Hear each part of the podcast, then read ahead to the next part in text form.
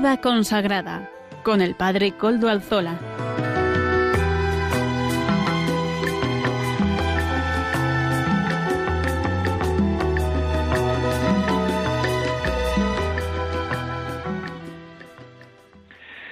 Buenas tardes, hermanos, amigos y oyentes.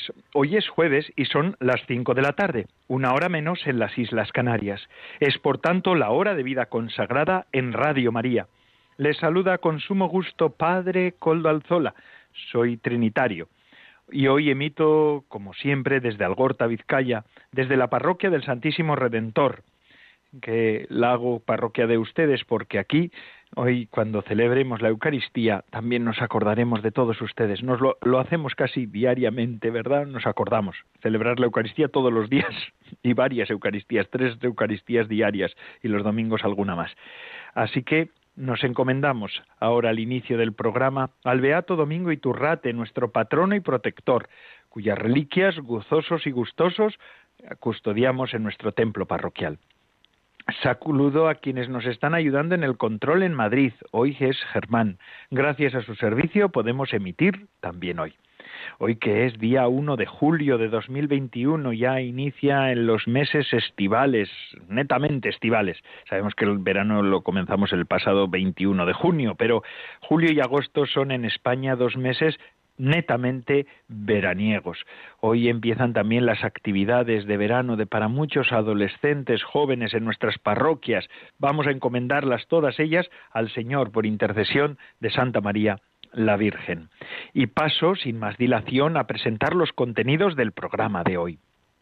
Hoy eh, comenzaremos con la voz de los pastores y contaremos con la participación de don Manuel Herrero, obispo de Palencia y miembro de la Comisión Episcopal de Vida Consagrada. Además, en el programa de hoy, de un modo especial, don Manuel va a participar en directo. En directo nos conectaremos con Palencia, con la capital y la sede de la diócesis, y allí nos recibirá don Manuel Herrero, obispo de Palencia. Continuaremos con las noticias de vida consagrada que desde Eclesia nos ofrecen semanalmente. También contaremos con la participación de Sor Inmaculada de la Cruz, monja dominica, y lo hace en el octavo centenario de la muerte de su fundador, Santo Domingo de Guzmán. Amaro Villanueva, como siempre, nos ofrece y nos presenta el espacio Música para Evangelizar. Como todas las semanas, este, este espacio nos acercará ritmos nuevos que hablan del Evangelio, que hablan de la buena noticia. La hermana, eh, también contaremos hoy con las benedictinas del monasterio de Montserrat, de San Benito de Montserrat, con su comentario de sabor litúrgico. Además, antes de concluir el programa, tendremos un pequeño detalle para buen sabor de boca. También tendremos la sección de formación que en esta ocasión la haré yo mismo. Además, no se olviden que les deja que todos los años, todos desde ya hace un tiempo, Amaro Villanueva sube el podcast del programa a la web de podcast de Radio María ya tienen el nuestro.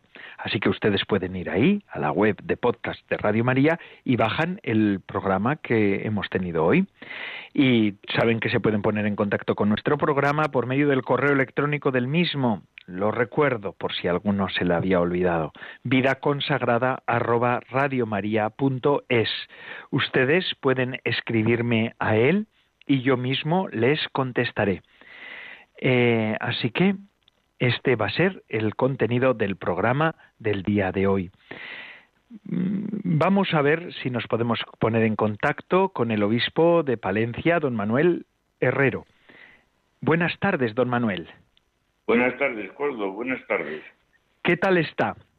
Pues gracias a Dios muy bien. Además, ocupado, pero pero bastante ocupado, pero contento.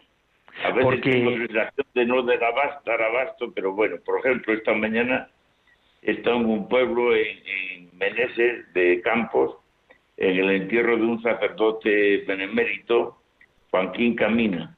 Pero ahora, esta tarde, dentro de poco, tengo que marchar acá a Fromista, pues a enterrar, dar, presidir los funerales de una religiosa superiora de la Sagrada Congregación, vamos, de la comunidad de Sagrada Familia de Burdeos, de, de, de Fromista, que ha fallecido antes de ayer. Y, y, así estamos, porque de oca a oca y tiro porque me toca. Es más, mañana tengo que ir a Santander a celebrar los 75 años de bodas de platino de otra religiosa, Ana Paz, de los Sagrados Corazones.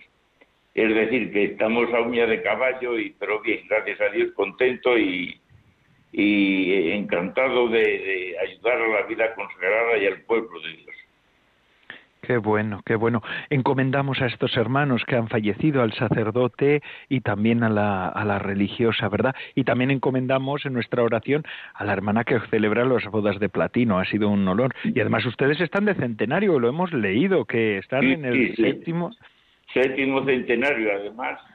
Pues estamos también en Carrión de los Condes, una sede de edades del hombre, dedicada a la Virgen María, preciosa y después otra, porque hemos inaugurado un museo interterritorial en, cuatro pueblos, cinco sedes de estos de Tierra de Campos, Becerril de Campos, Fuentes de, de, la Nava, eh, Paredes de Nava y Cisneros. Una exposición única y preciosa de grandes maestros de Budéjar, de, de los Berruguete, Pedro Berruguete, Alonso de Berruguete, Alonso de Bahía, es decir, desde los primeros espadas, por decirlo así, del Renacimiento aquí en España y en esta tierra de, campos, corazón de, la tierra del pan llevar, de, de la sementera del trigo, que tanto alude a la Eucaristía.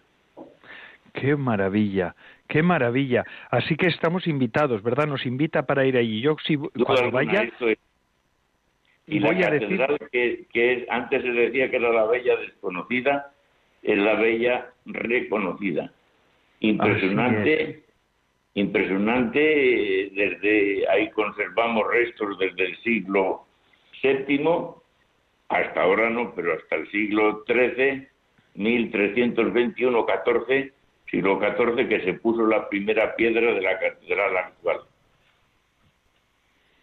Madre mía, madre mía. Don Manuel, cuando vaya voy a decir que voy invitado por el obispo, así que ah, allí estaremos este verano. Este verano es obligado. Yo que además no estoy muy lejos. Y, me avisas y te, acompaño con, con inmenso cariño.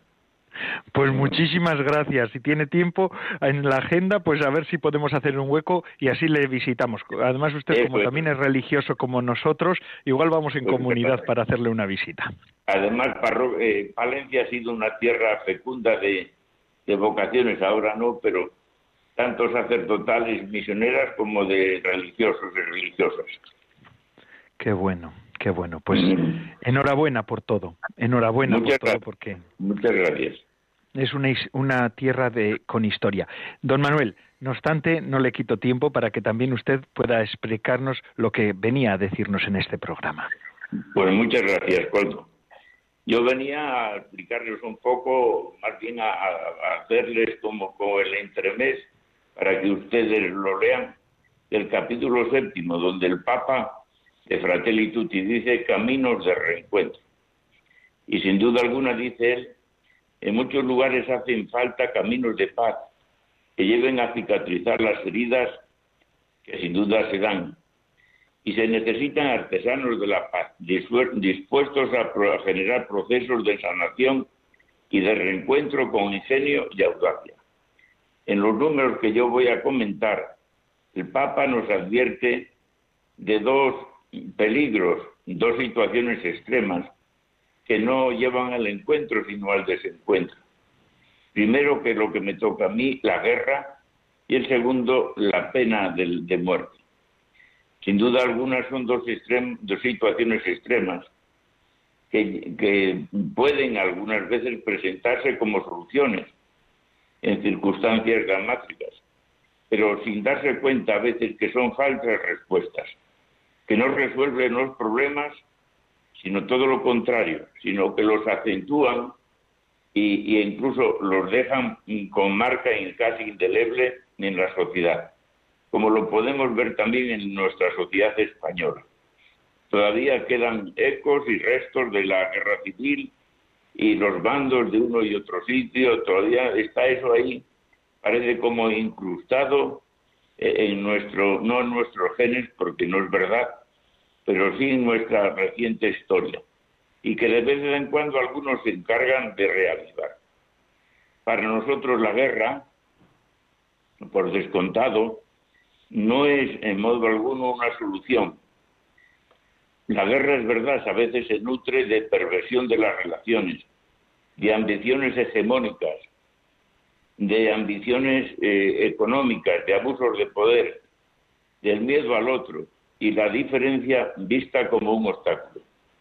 La guerra no es un, no es un fantasma del pasado, sino que se ha convertido en una amenaza constante. Y solamente tenemos que eso, asomarnos un poco a las noticias de cada día o cada mes para ver cómo la guerra sigue en el, Medio Oriente, en el Asia, en África y de otra manera más un poco larvada también en América y entre nosotros. El mundo parece que cada vez está más, encuentra más dificultad para encontrar el camino lento de la paz. ¿Por qué? Por muchas razones. Y como el Papa dice, hay muchas ambiciones y sin duda alguna eso no puede a nosotros contentarnos. La guerra es la negación de todos los derechos y una dramática agresión al medio ambiente. Si queremos un auténtico desarrollo humano integral para todos, se debe continuar incansablemente con la tarea de evitar la guerra entre las naciones y los pueblos, pero partiendo del corazón de cada uno. Tenemos que abrirnos a Jesús, el príncipe de la paz, para que Él nos lleve a la paz y a la reconciliación. Sin duda alguna, para eso también a nivel social y nacional tenemos que fomentar el imperio incontestado del derecho y el infatigable recurso a las negociaciones, al diálogo y a los buenos oficios y el arbitraje de otros, como propone la Carta de las Naciones Unidas. Lo que pasa es que de esa carta a veces nos olvidamos de esa carta nos, se olvidan las naciones y también nosotros. Quien opta por la guerra, ¿qué es lo que está detrás? Pues encima, encima está el egoísmo. Fácilmente los países que optan por la guerra optan mm, por todo tipo de excusas, supuestamente humanitarias, defensivas o preventivas, acudiendo incluso a la manipulación de la información cómo se manipula la información hoy, pero no solamente en países de guerra, sino también entre nosotros. De hecho, en las últimas guerras, todas las guerras han sido pretendidamente justificadas. La postura del cristiano, ¿cuál es? La señala el catecismo de la Iglesia Católica. Es posible la legítima defensa, pero, sin duda alguna, hoy es muy difícil porque se acude a la legítima defensa con la fuerza militar, que supone de alguna manera demostrar que se dan condiciones rigurosas de legitimidad moral. Pero fácilmente se cae en una interpretación demasiado amplia para estos derechos. Así se quiere justificar indebidamente los ataques preventivos o acciones bélicas que difícilmente no entrañen males y desórdenes más graves que el mal que se quiere eliminar.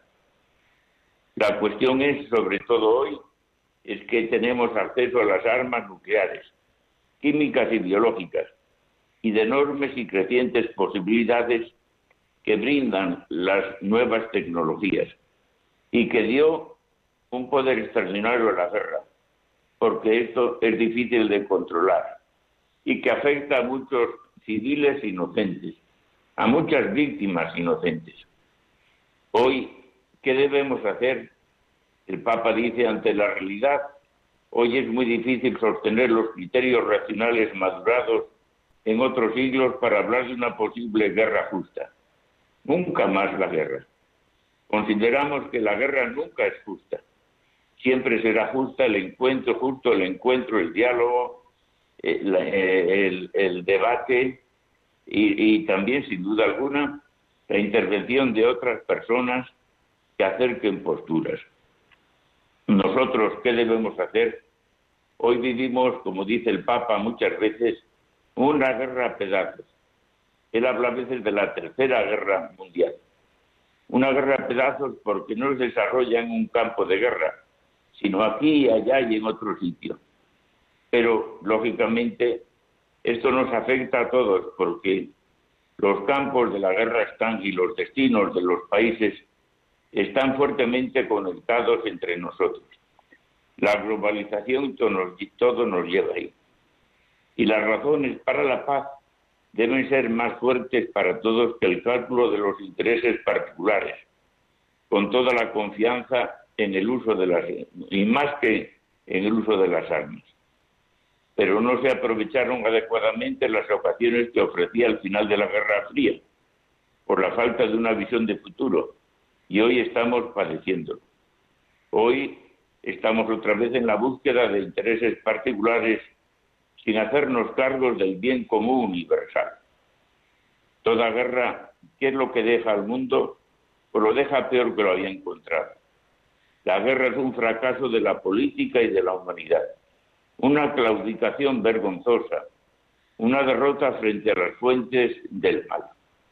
No nos debemos quedar en discusiones teóricas, tenemos que establecer contacto con los heridos y con las heridas de los heridos.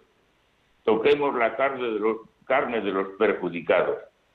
Como volvamos a contemplar tantos civiles y militares masacrados por las armas, por los daños colaterales. Preguntémonos, preguntémonos por las víctimas y preguntemos a las víctimas. Prestemos atención a los prófugos, a los que sufrieron la radiación atómica, a los ataques o de los ataques químicos, a las mujeres que perdieron a sus hijos, a los niños mutilados o privados de su infancia. Prestemos atención, atención a la verdad de esas víctimas de violencia. Miremos la realidad desde sus ojos y escuchemos sus relatos con el corazón abierto. Sin duda alguna así podremos reconocer el abismo del mal que está en el corazón de la guerra. Y no nos perturbará que nos traten como ingenuos porque eh, podamos elegir la paz. Esto es lo que yo sugiero y lo que yo os propongo en nombre de la guerra. Sin duda alguna, las normas parecen a veces suficientes, pero no es verdad. A veces las normas pueden llevar a disuadir, pero a través del miedo o de la amenaza, pero no pueden llevar la paz al corazón. Los principios de la paz y de la seguridad piden de nosotros vivir en la paz. Y esto lo podemos también extender a otras formas larvadas de guerra, como son el terrorismo los conflictos, asimétricos, la seguridad informática, los problemas ambientales, la pobreza, que surgen entre nosotros y que indican también por descontado y que nos apuntan a ese otro peligro de la guerra nuclear, para que no respondamos al mal con el mal. Nunca se vencerá el mal sino a base del bien, como Jesús, que pasó haciendo el bien y curando a los oprimidos por el mal. Confiemos en la paz, trabajemos por la paz, seamos constructores de paz, con el diálogo, orientado al bien común y no a la protección de intereses encubiertos o particulares. Que el dinero que usa las armas, que se usa para armas y para otros gastos militares, se constituya con él un fondo universal para acabar de una vez con el hambre, para promover el desarrollo de los países más pobres, de tal manera que sus habitantes no acudan a soluciones violentas o engañosos eh, y ni necesiten abandonar sus países para buscar una vida más digna, más humana, más feliz. Buenas tardes, Coldo. Buenas tardes, oyentes de Radio María. Y, más gracias. muchas, gracias. don Manuel. Eh, gracias por sus palabras y por atendernos a sí a media tarde. Y, bueno, pues ahora eh, ya sé que tiene que ir ahora al funeral. Rezamos también por la hermana difunta y pedimos al Señor por su eterno descanso. Un abrazo pues muy fuerte, don Manuel.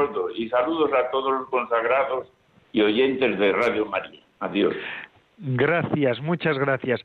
Agradecemos esta intervención de don Manuel, como siempre tan interesante, eh, sobre la Fratelli Tutti. Es la carta que nos han ido explicando, la encíclica que nos han ido explicando los obispos miembros de la Comisión Episcopal de Vida Consagrada. Y ahora vamos a escuchar las noticias del día de hoy que nos ofrecen desde Eclesia. Sara de la Torre, ¿qué nos dice hoy? Muy buenas tardes, Padre Coldo, y buenas tardes a todos los oyentes de su programa en Radio María. Esta semana, desde la redacción de la revista Eclesia, con un poquito de afonía, como ustedes pueden comprobar, pero siempre con el mismo cariño, les queremos ofrecer los contenidos de nuestro último número, del número 4082, que ofrece las palabras del secretario general de la Conferencia Episcopal Española, Luis Argüello, tras los trabajos de la Comisión Permanente. El diálogo, la comunión y la fraternidad son las claves desde las que invitamos a leer el ejercicio de sinodalidad que los obispos de la permanente han hecho al dialogar serenamente sobre la situación de los indultos en Cataluña. Por esta razón, Eclesia en su editorial analiza lo sucedido e invita también a dialogar en el marco de la Constitución. Como cada semana, además, les ofrecemos toda la actualidad de la Iglesia en España y en este número hacemos un repaso especial por los 10 años de la JMJ de Madrid. Nuestro colaborador Álvaro de Juana ha querido profundizar en estos últimos años y en los frutos de la JMJ. Además, entrevistamos a Jordi Sabaté, que se hace una pregunta. Si con la nueva ley de la eutanasia solo se da la opción de morir, estoy escogiendo libremente yo que quiero vivir una entrevista profunda de nuestra colaboradora Sandra Várez. Como siempre, toda la documentación del Papa Francisco, la crónica vaticana y sus claves de la mano de nuestra corresponsal en Roma, Ángeles Conde, y mucha más información que les espera a todos ustedes en la revista Eclesia desde donde nos despedimos hasta la semana que viene, esperemos que con la voz algo mejor. Muchas gracias, Padre Coldo, y un fuerte abrazo. Hasta la semana que viene, si Dios quiere. Muchas gracias, Sara de la Torre, redactora jefe de Eclesia, que nos ha ofrecido hoy este espacio de las noticias de vida consagrada. Interesante, ¿verdad? Todas las semanas nos suele ofrecer este espacio de vida consagrada. Y ahora, como les decía al comienzo, vamos a pasar a la entrevista. En este caso tenemos mm, como invitada a una religiosa, a una monja, monja de clausura, Inmaculada de la Cruz, Sor Inmaculada de la Cruz. Eh, ella nos eh, abre las puertas del monasterio de Córdoba en este momento, aunque ella, que nació en Valencia, entró en el monasterio de Dominicas de Murcia. Allí vivió hasta 2015 en la que le nombraron formadora federal, maestra de novicias y junioras, y por eso se trasladó a Córdoba. Buenas tardes, Sor Inmaculada. Buenas tardes, Padre Coldo. Encantada de estar con ustedes. Muchísimas gracias por también atendernos en esta tarde. Después de el obispo de Palencia, don Manuel, mm, pues tenemos la siguiente intervención en directo. Y esto es un lujo para el programa, para todos los programas. Sor Inmaculada, están ustedes las dominicas y los dominicos celebrando el aniversario, el 8 aniversario, el 8 centenario, perdón, 800 aniversario de la muerte de Santo Domingo de Guzmán. ¿Cómo lo están viviendo? Bueno, pues lo estamos viviendo con muchísima gratitud al Señor porque llegar a, esta efeméride pues ha sido para toda la orden un hito muy muy importante, ¿no? Eh, lo estamos celebrando por medio de un año jubilar que comenzó el pasado día 6 de enero y terminará el 6 de enero del 2022. Y en toda la orden pues se han hecho muchas iniciativas que claro por la pandemia pues se han visto afectadas pero entonces lo que nos ha hecho a todos es tratar de vivirlo mm, con una renovación interior, ¿no? No fijándonos tanto en grandes acontecimientos, sino en, una vivencia interior de lo que esto significa. Ya, ya, ya, ya, ya, qué interesante. Así que eh, cuando hablamos de Santo Domingo de Guzmán, estamos hablando de un santo del siglo XIII. ¿Y cuál es el carisma de Santo Domingo de Guzmán? ¿Cuál es la razón de ser de su, de su del, de la orden fundada por Santo Domingo de Guzmán. Sí, pues mire, padre, eh, Santo Domingo recibió el, de Dios el carisma de la predicación, predicación para la salvación de las almas. Él eh, fue una persona que estuvo muy atento a, esto que hoy está de moda, ¿no? Los signos de los tiempos, muy atento, ¿no? Y se encontró con una realidad mm, en el sur de Francia de, la herejía cátara y la herejía albigense, ¿no? Gente que quería renovar la Iglesia, pero apartándose de ella, ¿no? Y en contra de la Iglesia. Y Santo Domingo, pues, eh, permaneciendo en la Iglesia, vio la necesidad de ponerse a predicar, pues, desde la comunidad, mediante el estudio, mediante una vida itinerante, pobre, y para eso, pues, el Señor le inspiró, en primer lugar, fundar a las monjas, a nosotras, a las monjas contemplativas, ¿no? Como cimiento y como punto de partida de, la predicación. A, él también se unieron. Primero a las monjas. Sí, sí, sí, sí, Esa, fue la primera fundación. Las, las, mujeres que se convertían de la herejía, pues él las, las congregó en un monasterio y ahí empezó lo que llamamos nosotros santa predicación, porque estaban los que se iban uniendo a él, los frailes, las monjas y enseguida también los laicos. ¿eh? Ahora que los laicos eh, tienen un papel tan protagonista en la Iglesia, pues ya en el siglo XIII Santo Domingo los integró en la predicación para la salvación, para, para que todo el mundo conociera a Jesucristo. Y actualmente, eh, hermana Sor Inmaculada, eh, ¿cómo se presenta la orden dominicana y el carisma y la familia dominicana? ¿Qué presencias tienen? ¿Qué, qué ramas? ¿Qué desarrollo ha tenido en la historia? Sí, bueno, la, como todas las órdenes ha tenido sus momentos de, mucho crecimiento y momentos también pues de crisis y de, y de reforma, ¿no? Actualmente eh, estamos presentes en casi todo el mundo, en todos los continentes. Eh, los más conocidos o digamos los que se conocen así, pues la orden de predicadores, los dominicos, ¿no? Los frailes. Estamos también las monjas, que aquí en España pues estamos distribuidas en, en federaciones de monasterios y somos actualmente cerca de unos 70 monasterios de Dominica. Y luego están también las hermanas de vida apostólica, congregaciones de vida apostólica que surgieron más tarde, ¿no? Ya estas fueron a partir del siglo XVIII. Y desde el inicio, como te decía, los laicos. ¿eh?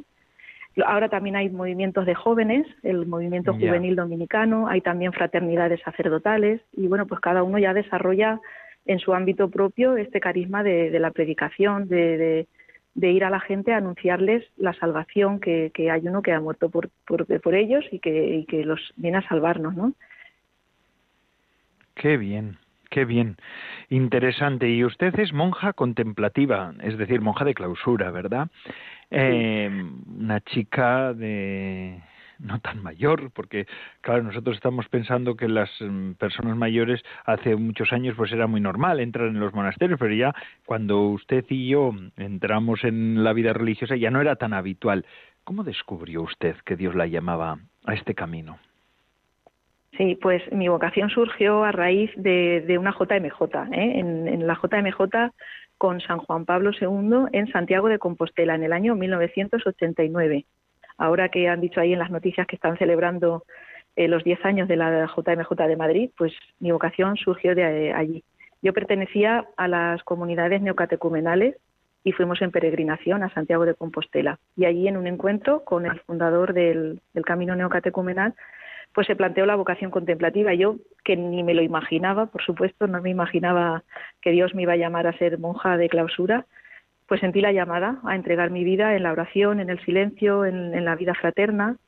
Y a partir de ahí, pues todo fue muy rápido porque una vez que descubrí la llamada, yo solo quería llevarla a, su cumplimiento, ¿no? Entrar al convento enseguida. Empecé a conocer alguna comunidad y, cuando descubrí el sitio, pues lo dejé todo y a pesar de las dificultades que siempre hay al principio, pues el Señor me dio la fuerza para dejarlo todo y para responder a su llamada. Ya, ya, qué interesante, ¿verdad? Y ahora es usted maestra de novicias, de junioras, eh, de la federación. Las personas igual pueden no saber lo que es bien una federación. Si nos puede dar una pincelada de lo que es una, una federación de monasterios. Sí. sí, es como una asociación de monasterios más o menos de la misma región eh, que se asocian pues para ayudarse en lo material, en lo espiritual, en, en en el personal y, también sobre todo en la formación, ¿no? Entonces nosotras Eh, aquí en Córdoba tenemos la sede de la federación que integra Andalucía, Murcia, eh, la provincia de Ciudad Real y Canarias. Y somos en total ahora mismo 17 monasterios y entonces pues en la casa de formación en común es donde las comunidades envían a sus novicias, a sus candidatas a formarse durante un tiempo que determina la comunidad, pueden ser tres años, cuatro años, depende ¿no? de cada comunidad. Y están allí los cursos lectivos de octubre a junio, donde bueno en ese monasterio pues se organiza ya pues las clases con, con profesorado que pueden ser frailes, pueden ser también hermanas, monjas de otros monasterios que vienen allí en temporadas cortas a dar, a dar clase a las novicias, también laicos, en fin, ya según las necesidades del grupo de cada año, pues se va organizando eh, y siguiendo el plan de formación que tenemos en la federación. Ya, ya, ya, ya. Interesante, interesante. Además, ahora ya estarán preparando el curso que viene, ¿verdad? Porque eh, tienen alguna novicia o cómo, cómo se va a presentar el curso que viene. Sí, el curso que viene, pues si Dios quiere, van a acudir a Córdoba tres novicias y bueno, pues eh, ellas llegarán a principios del mes de octubre y estarán allí pues hasta junio. Eh, como son novicias que eh, acaban de tomar el hábito recientemente, unas lo tomaron en diciembre pasado y la otra lo tomó en, en el mes de abril, pues entonces ya hay que iniciarlas en lo que es la vida religiosa, en lo que es nuestro carisma, nuestra historia. Y, todo y hablando de, de la vida religiosa, de su carisma, de su historia, bueno, Claro, hablar de carisma a veces suena muy grande, ¿verdad? Y en una entrevista de diez minutos hablar de todo el carisma y de todo lo que supone el carisma, pues es más complicado, ¿verdad? Porque es una cuestión teológica. Pero sí que un poco, ¿cómo es la vida de una monja de clausura dominica, por ejemplo? Mm. ¿Cómo lo viven ustedes? ¿Cómo va a ser el día a día de estas hermanas? Eh, bueno, primero, ¿cómo es la vida de un monasterio y después cómo va a ser el día a día de las hermanas eh, novicias? Porque es un poco distinto, pero vamos. Exactamente, sí, sí. Bueno, nuestra vida es muy sencilla, Padre. Eh, todo gira mm, en torno a la oración, a la celebración de la Eucaristía y la, vida fraterna, el estudio y el trabajo. Nuestra vida es Mm, por así decirnos, 100% comunitaria. Y desde ahí es desde donde se hace predicadora. ¿no? En un convento, pues desde bien temprano eh, vamos a la oración para, para celebrar la liturgia de las horas de la iglesia. Eh, celebramos la Eucaristía y luego pues el día está distribuido eso entre el trabajo. Cada comunidad pues tiene un trabajo diferente. Unos hacen dulces, otras hacen formas, otras bordan. En Andalucía se da mucho el, el bordado en oro y o también en, hacer albas, manteles, casullas, todas estas cosas, ¿no? Ornamentos. Y el día se distribuye eso entre la oración, el tiempo del trabajo, porque nos tenemos que sustentar, y, tiempo de estudio. En nuestra orden es muy importante que, la monja se, se, forme y esté siempre pues con una mente abierta, ¿no? Para que formarse en la vida espiritual y, y, formarse también pues en la teología y en todas las ciencias que nos ayudan a vivir mejor nuestra vida. Y luego, pues los ratos comunitarios, ¿no? Después de la comida, después de la cena, tenemos el, el rato de recreo, donde es el momento, pues, de, compartir, de conocer a las hermanas mejor, de, de, poner en común la vida que cada una, mm, o sea, lo que vivimos con, con el Señor. Pues luego todo eso se pone en común, porque ya digo que nuestra vida, pues, es, es muy comunitaria, ¿no? Y todo gira eh, en torno a eso, a la oración.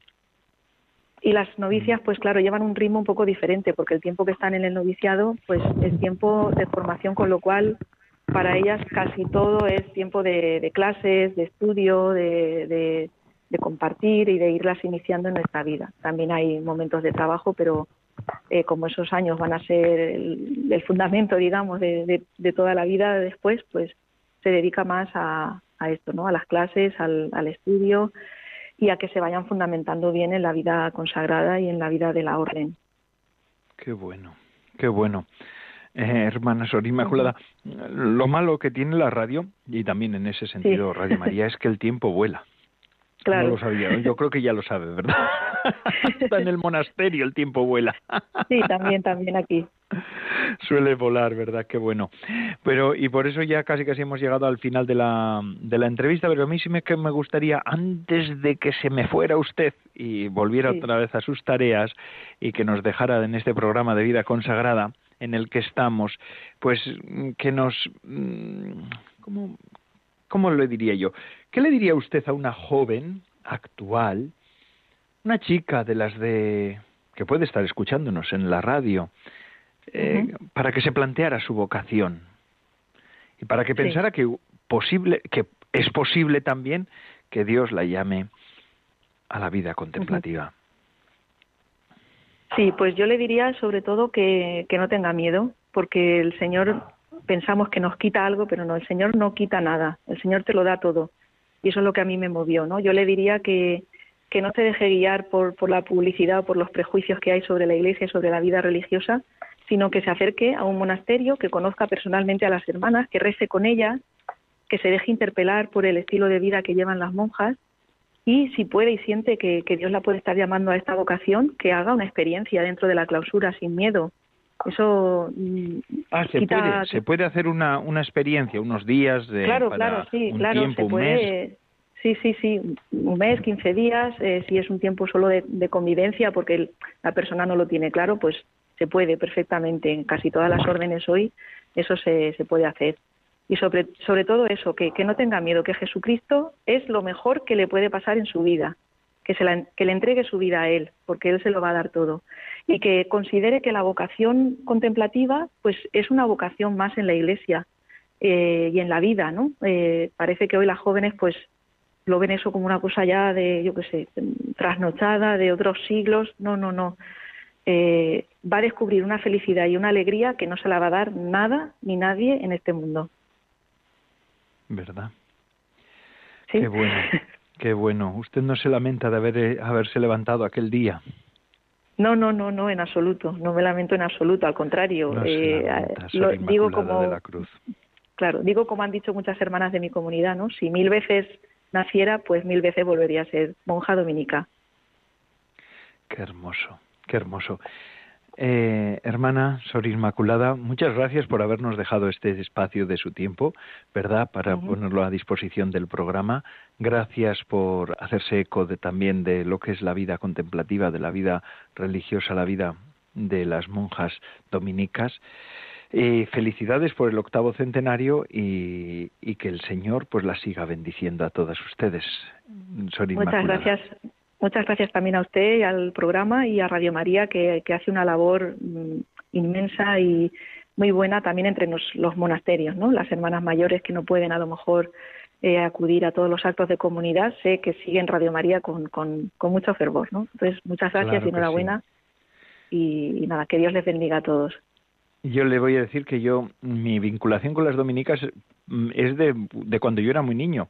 En mi pueblo, ah. cerca de mi pueblo, en Lequeitio, hay un monasterio ah, de dominicas que lleva varios siglos y fíjese en, en el protocolo de, ese monasterio está que pasó por allá también San Antonio María Claret en, Lequeitio, ah. porque Lequeitio fue pues lugar de veraneo de la reina Isabel II. Es, es un ah, pueblo costero del norte de España, de Vizcaya. Sí, sí, y él era confesor de la reina, claro. Claro, y él y ahí está en el, en el monasterio viene que él las visitó en varias ocasiones, las dominicas de Lequeitios. Quizá me estén escuchando y si no, pues que les hagan llegar este saludo también desde aquí, desde estas ondas amigas de Radio María, a ellas y a todas las dominicas. Háganles, háganles llegar a todas las dominicas nuestro saludo cordial. que Dios las bendiga. Igualmente, muchas gracias. Muy bien, y continuamos con nuestro programa. Y ahora sí, vamos a hacer una pequeña pausa después de todas estas emociones, ¿verdad? Y de todas estas entrevistas, eh, estos directos. Hoy hemos tenido dos directos en nuestro programa, no es moco de pavo. Y vamos ahora a hacer una breve pausa. Amaro Villanueva nos ofrece música para evangelizar.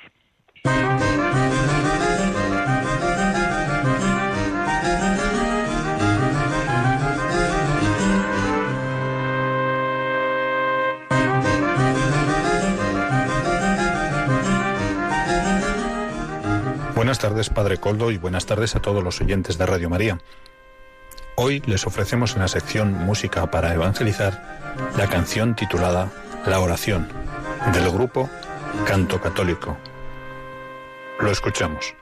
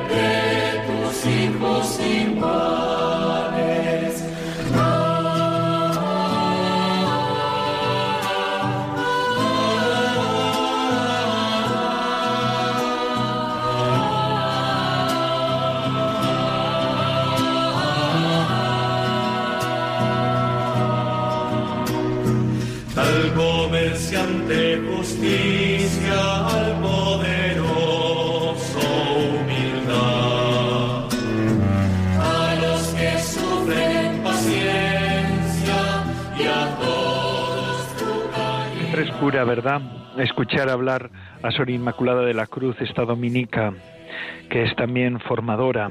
Y además esta hora, este, esta canción que hoy nos ha elegido Amaro Villanueva mm, va como anillo al dedo con Sor Inmaculada y con el tema de la oración. Porque mm, la vida consagrada siempre es, y vida consagrada es la vida de las monjas contemplativas, siempre es ser memoria viviente del modo de existir y de actuar de Jesús. Eso lo dice Vita Consecrata en el número 22. El Papa San Juan Pablo II así nos lo reconocía. Es, la vida consagrada nace de esa memoria de Jesús que existe y existe en su nombre, en nombre de Jesús. Nosotros los consagrados llevamos dentro la experiencia del encuentro con el Señor, con Jesucristo, y además, donde hay una comunidad religiosa, una comunidad de vida consagrada, siempre es signo de que hay un testimonio de que Jesucristo vive, de que Él vive, Él vive. Eh, y esto es, el Espíritu Santo ha grabado en nosotros, en nuestras comunidades, en nuestras órdenes, en nuestros institutos, en nuestras congregaciones, esto, las palabras y los gestos de Jesús. Cada uno de los carismas hace un subrayado particular, singular, especialísimo. Pero todos los carismas tienen como centro, culmen y fundamento la vida misma de Jesucristo. Y es que es así, es memoria viva. Viva porque la vida consagrada está viva ahora sigue, aquí sigue, ahí sigue, sigue donde hay una comunidad religiosa, ahí está la vida consagrada, donde hay una comunidad de consagrados, de consagradas, ahí está la, vida consagrada. Y siempre que hay vida consagrada, significa que hay algunos que están esperando, que están a la espera, a la espera, a la espera del Espíritu, a la espera de la irrupción definitiva del reino, a la espera de la segunda venida de Jesucristo. Somos los hombres y mujeres de la espera. Y de un modo particular esto lo expresan las contemplativas y los contemplativos. Lo han dejado todo. Y dejarlo todo, en el caso de los contemplativos, es todo. Todo es todo. En caso de todos los consagrados, todo es todo, pero de un modo particular de los contemplativos y de las contemplativas, todo es todo. Hoy, por eso, en este programa de vida consagrada, así al inicio del verano, ¿verdad?, en el que todos hacemos un poquito de descanso. El verano siempre es tiempo de descanso para aquí, para por lo menos para el hemisferio norte y en concreto para España, para todos nosotros que tenemos en, nuestras calles hace calor y por tanto uno no puede trabajar como como trabaja durante el invierno, ¿verdad? Es así, suele ser así. Es antiguamente cuando todos éramos más agrícolas, eh, yo todavía lo recuerdo porque yo también soy de campo, pues uno se levantaba muy temprano en la mañana, trabajaba unas horas, pero después la mayor parte del día estaba a buen recaudo y se dedicaba a tareas menores en la casa, ¿verdad? Y a veces también a la contemplación. Yo recuerdo a, a las personas mayores, a mis abuelas, por ejemplo, pasaban horas de oración, de silencio, no necesitaban ni la radio ni la televisión. Yo cuando yo era niño había ya televisión, tengo 43 años.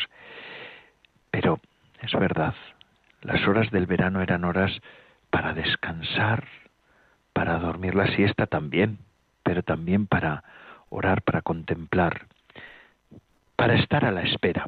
Porque todos esperábamos a que el sol amainara, bueno, en el norte-norte no suele haber esos problemas donde vivo ahora y donde he crecido, pero yo solía ir a La Rioja, a la tierra de mi madre, en verano, a La Rioja Alavesa en concreto, cerca de La Guardia, un pueblo que se llama Navaridas, y, yo recuerdo que uno estaba esperando a, a que amainara un poco el calor para poder salir, ¿no? Y esa era la espera, la espera. Pues así está la vida consagrada también al esposo que llega, que va llegando. Y eso es, significa vida consagrada. Y por eso somos castos. Y por eso somos pobres, porque ¿para qué atesorar si todo va a ser llevado por el viento? Y también somos obedientes para estar disponibles, disponibles al Padre. Y para eso para poder estar disponibles al Padre y ser obedientes a Cristo, como Cristo fue obediente al Padre, pues es importante también tener esa disponibilidad también en la vida real.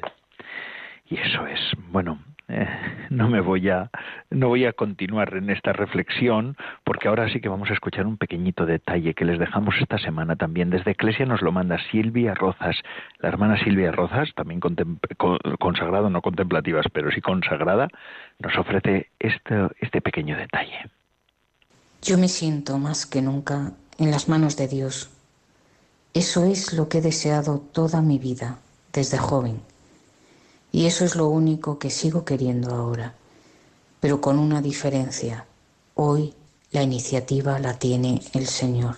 Les aseguro que saberme y sentirme en sus manos es una profunda experiencia.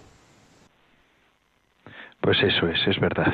Hermana Silvia Rozas, de Eclesia, directora de Eclesia, pues es verdad que saberse en las manos del Señor es una profundísima experiencia. Y esto es lo que en este domingo se nos recuerda también en las lecturas. Pero ahora nos lo comentan las hermanas benedictinas de Montserrat, del, monasterio San Benito de Montserrat. Adelante, hermanas. Buenas tardes, Padre Coldo y radioyentes del programa Vida Consagrada de Radio María. Soy la hermana Natalia, del monasterio de San Benito de Montserrat, y una vez más estoy contenta de compartiros una sencilla reflexión sobre el Evangelio de este domingo. En este tiempo de verano la liturgia nos ofrece escenas de la vida cotidiana de Jesús, escenas igualmente salvíficas, porque toda la vida de Jesús es portadora de salvación, aunque, como en el caso de hoy, pueda parecer un evangelio un poco extraño. Y es que vemos que Jesús vuelve a su tierra acompañado por sus discípulos, y la gente de su pueblo, al oírlo, en lugar de alegrarse por él y acogerlo de corazón, desconfían, lo miran mal y no pueden salir de sus prejuicios. No es el carpintero, el hijo de María, dicen. ¿De dónde saca esto? ¿Qué sabiduría es esa que le han enseñado? Y desconfiaban de él. Hasta tal extremo que Jesús no pudo hacer allí ningún milagro y se extrañó de su falta de fe. Es triste, pero es así. A menudo nos falta fe y amor para mirar a aquellos que tenemos más cerca con la mirada de Dios, tal como los miraría Él. Nos dejamos deslumbrar por las grandezas, los títulos, los de fuera, y somos incapaces de ver la grandeza de aquellos más cercanos, a quienes más conocemos, nuestra propia familia, los amigos más cercanos, las propias hermanas de comunidad. A veces es verdad que conocemos bien las debilidades de aquellos con quienes convivimos estrechamente, y eso nos impide tener una mirada abierta y grande como la mirada de Dios hacia todas sus criaturas. Y sin querer, por falta de fe o por falta de miras, pero sobre todo por falta de grandeza propia humana, valoramos a nuestras personas más cercanas. Es un mal del que todos nos quejamos. Todos queremos y necesitamos sentirnos valorados, acogidos, queridos por lo que somos y lo que hacemos. Y nos hace mal cuando no nos reconocen, cuando se da por hecho aquello que quizás a nosotros nos cuesta un esfuerzo, o cuando sentimos que se nos exige que todo salga bien y nos sentimos mal si no cumplimos las expectativas de los demás. Es un mal que sufrimos y un mal que, aunque sea inconsciente, también todos provocamos. Porque por vergüenza, por envidia, por formación incluso, a veces nos cuesta alegrarnos del otro, reconocer sus logros, o los reconocemos por dentro, pero no lo expresamos y al otro no le llega nada de nuestro apoyo y reconocimiento. ¿Qué hacer, pues, con todo esto? Yo no me quiero conformar. No. Porque lo hagamos todos, y todos recibamos a veces esta indiferencia, como la recibió Jesús entre los suyos, no nos debemos conformar a que sea así. Porque, ¿qué haría Dios en esta situación? De hecho, ¿qué hace Dios con nosotros? Él siempre bendice, benedire, dice bien. Y si Dios siempre habla bien de nosotros, también nosotros debemos hacerlo de los demás, y no encerrarnos en una indiferencia fría o en la ignorancia, o en dar por supuesto el valor de las personas que más cerca tenemos. Y decir bien pasa por decir cuánto queremos a nuestros padres, a nuestras parejas, nuestros hijos, a nuestros amigos, a nuestra familia. Decir bien pasa por valorar las pequeñas cosas que hacemos y que componen nuestras relaciones, por ser agradecidos por los gestos del día a día. Sí, todos sabemos que queremos a nuestra familia, a nuestros amigos, pero ¿se lo expresamos? ¿Se lo decimos? ¿Qué hacemos para que sean felices y se sientan queridos y acogidos por nosotros? Permitirme un inciso personal. Hace un mes enterramos a mi madre después de un diagnóstico fulminante que le daba tan solo tres meses de vida. Tres meses intensos que ojalá hubieran sido más. Pero no, no lo han sido. Y ojalá pudiera tener yo todavía mis padres para poder decirles aún más cuánto les quiero, agradecerles todo lo que han hecho por mí, valorar las pequeñas cosas y gestos del día a día. No demos nunca nada por supuesto, y aprendamos a reconocer en los más cercanos la presencia de Dios, reconocerla y disfrutarla. Y es que eso es lo que Dios hace con nosotros, reconocernos como hijos suyos amados. A pesar de las debilidades que San Pablo en la segunda carta relanta a los Corintios, Sí, tenemos un valor. Somos preciosos a los ojos de Dios. Es por nosotros que da su vida, porque le importamos, porque nos ama. A pesar de nuestra debilidad y pecado, es igual. Porque cuando aceptamos nuestra más íntima realidad y la ponemos en manos de Dios, es Él quien nos dice, Te basta mi gracia. La fuerza se realiza en la debilidad. Yo creo que esta es una enseñanza del Evangelio de este domingo. Sentimos sentirnos amados, porque lo somos, incondicionalmente por Dios. Reconocer nuestra dignidad y los valores que Dios nos ha dado, sin olvidar que también tenemos un camino de conversión personal por realizar. Y aprender a reconocer a nuestros hermanos, sus dones, sus valores, como algo que me complementa y por lo que me alegra. Eso es lo que facilita la comunión con el otro. Los recelos, la desconfianza destruye la vida común y no lleva a ninguna parte, solo hacernos sufrir inútilmente, y no vale la pena. Con este deseo de reconocer en el otro la presencia de Dios, me despido de vosotros, Padre Coldo, y os deseo una buena semana de verano.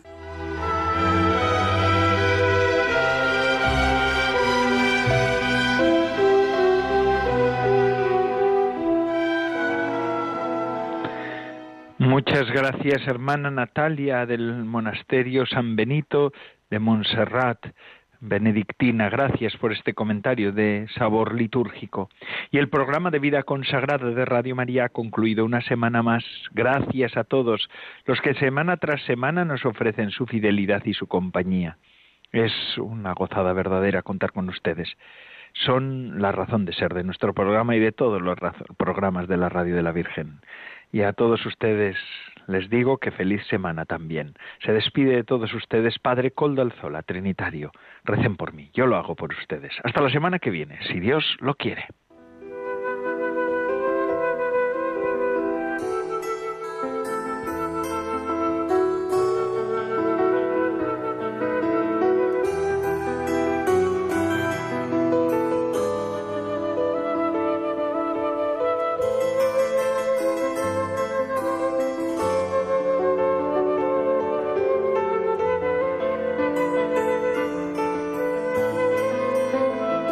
Consagrada con el Padre Coldo Alzola.